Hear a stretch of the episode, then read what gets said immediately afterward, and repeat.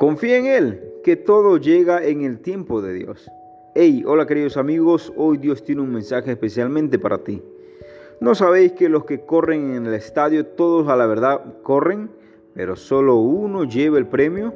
Corred de tal manera que lo obtengáis, lo dice 1 Corintios 9:24. Querido amigo, querida amiga, no puedes enfrentar tus desafíos con temores, indecisiones y formas de pensar limitadas. Tiene que haber osadía en ti para saber quién eres, de lo que eres capaz y el respaldo que tienes de parte de Dios. Amigo, todo plan que tengas en tu vida debes llevarlo a cabo con la intención de ganar. No seas uno, uno más en la competencia. Ve por lo mejor, crece, avanza, progresa y gana. Que el Señor te bendiga.